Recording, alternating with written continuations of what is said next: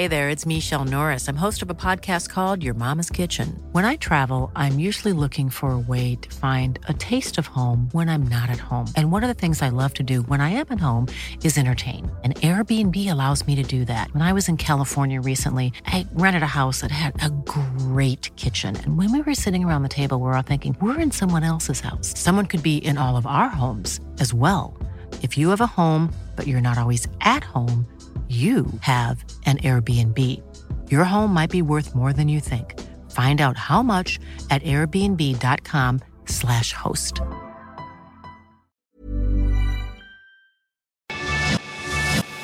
Te lo cuento, te lo cuento. Tu dosis diaria de noticias. Excelente casi fin de semana tengan todos y todas. Bienvenidos a su dosis diaria de noticias con Te lo cuento. Soy Laura Gudiño y vamos a darle la vuelta al mundo juntos. Y comenzamos. Poniendo el dedo en la llaga, Estados Unidos formalmente acusó a Rusia de cometer crímenes de guerra en Ucrania, mientras que en Moscú un alto miembro del gabinete de Putin dijo adiós. Se la cantaron directa correteado por los medios y medio improvisada la declaración, pero Joe Biden ya había llamado desde la semana pasada criminal de guerra a Vladimir Putin. Pero ahora el gobierno de Estados Unidos llevó las palabras presidenciales a una arena más oficial ayer, cuando el secretario de Estado, Anthony Blinken, aseguró que Washington entiende que miembros de las fuerzas rusas han cometido crímenes de guerra en Ucrania. La medida es más anecdótica que otra cosa, pero se da mientras la Corte Penal Internacional ya está investigando posibles crímenes de guerra de funcionarios y militares rusos. El que mejor se bajó del barco.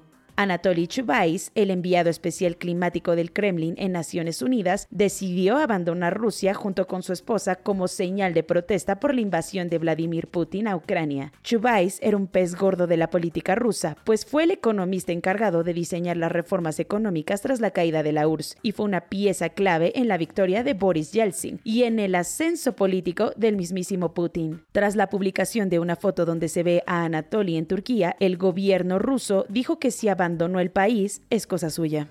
¿Y cómo va el frente? La guerra no cesa en Ucrania y hoy se cumplió un mes de que inició el conflicto bélico. En todo este tiempo las fuerzas ucranianas han resistido y ayer consiguieron un importante logro, al lograr replegar a las tropas rusas varios kilómetros al este de Kiev, dándole un poco de oxígeno a la capital que lleva sitiada varias semanas de diputados a comediantes. Parece chiste, pero es anécdota. En plena invasión a Ucrania, la Cámara de Diputados formó un grupo de amistad con Rusia. ¿Legislar? Nah, mejor nos ponemos en el ojo del huracán internacional. Uno pensaría que los políticos mexicanos ya no pueden caer más bajo, pero esta vez se anotaron un autogolazo de dimensiones globales que en una de esas complica las relaciones internacionales de México con todo el mundo. Sí, justo cuando el Kremlin está dejando en ruinas las ciudades ucranianas, acosadas por los bombardeos, a los legisladores de Morena, PT y el PRI se les ocurrió la brillante idea de invitar a la Cámara de Diputados al embajador ruso Víctor Coronelli para armar nada más y nada menos al Grupo de Amistad México-Rusia. ¿What? Además de todo, le dieron un micrófono al representante del Kremlin que no tuvo reparo en decir que Rusia no empezó esta guerra, porque la está terminando. Allí dijo que quieren desnazificar Ucrania. Se pronunció en favor de la anexión ilegal de Crimea y se le hizo normalito decir que la ocupación de Lugansk y Donbass está ok. Al final, algunos diputados hasta le echaron más flores.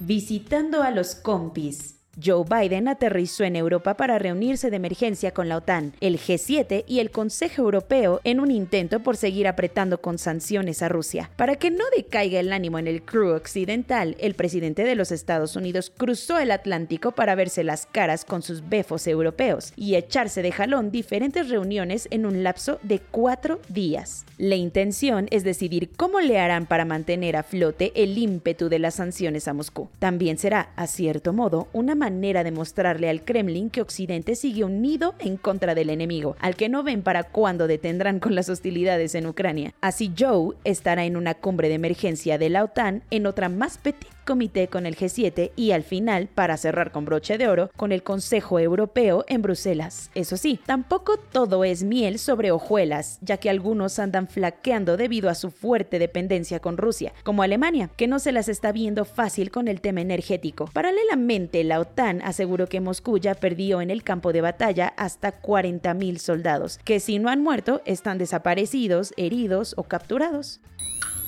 Cuentos cortos.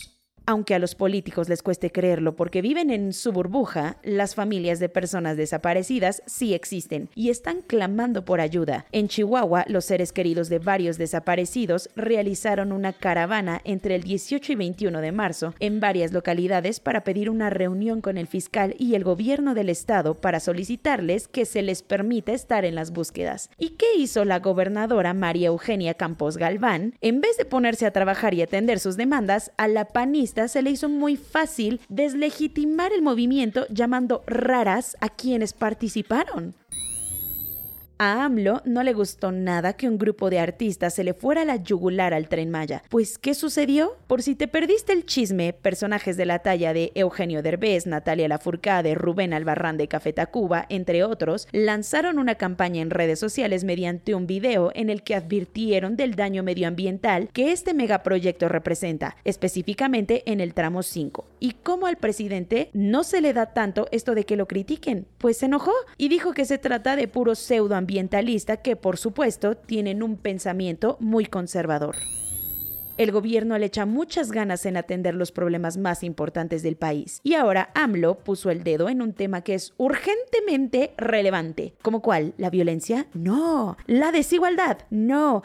¿La crisis migratoria? No realmente. Se trata del horario de verano. Según el presidente, están haciendo un análisis para determinar si sigue siendo útil mantenerlo. La idea es saber si el horario de verano de verdad representa un ahorro de energía y con base en eso decidir si lo dejan. Esta ocurrencia la sacó de Estados Unidos, donde el Senado aprobó eliminar el cambio de hora para tener más solecito en las tardes de no creerse lo que pasó en la Organización de Estados Americanos. En un hecho histórico, el embajador de Nicaragua ante este organismo, Arturo McFields Yescas, se le volteó al régimen de Daniel Ortega y abiertamente lo calificó como una dictadura en la que se cometen mil y un arbitrariedades. Esto lo dijo en una comparecencia ante el Consejo Permanente, donde aprovechó el micrófono para pedir la liberación de los más de 170 presos políticos. Agregó que no existe la libertad de prensa ni la separación de poderes, además de que se han metido con universidades y la sociedad civil. Madeleine Albright fue la primera mujer en llevar la batuta diplomática de la Casa Blanca allá por el siglo XX. Ayer, a los 84 años, tristemente perdió la vida a causa del cáncer que padecía. Ella fue hija de refugiados checos y creció con la idea de romper con los fantasmas que dejaron las guerras en Europa por aquellos años. Así fue escalando y para cuando llegó Bill Clinton a la presidencia, la nombraron secretaria de Estado durante los años 1997 y 2001. Cabe decir que fue la primera en un puesto alto de Estados Unidos en poner un pie en Corea del Norte para negociar. En una historia de amor digna de un drama de espionaje internacional, Julian Assange pudo casarse con su pareja Stella Morris, justo cuando Estados Unidos lo tiene contra las cuerdas para extraditarlo del Reino Unido. La agridulce velada fue dentro de la prisión de Belmarsh, que es una cárcel de alta seguridad en Londres. El fundador de Wikileaks lleva ahí desde hace tres años, aunque sus seguidores temen que Washington se lo lleve para juzgarlo por filtrar sus secretos diplomáticos. Su ahora esposa cortó un pastel de bodas y pidió pidió a la gente seguir haciendo eco en favor de la libertad de expresión y del propio Assange. Soy Laura Gudiño y esa fue su dosis diaria de noticias de este bello jueves 24 de marzo. Que tengan un excelente día y nos vemos mañana aquí en su podcast informativo favorito, Te lo cuento.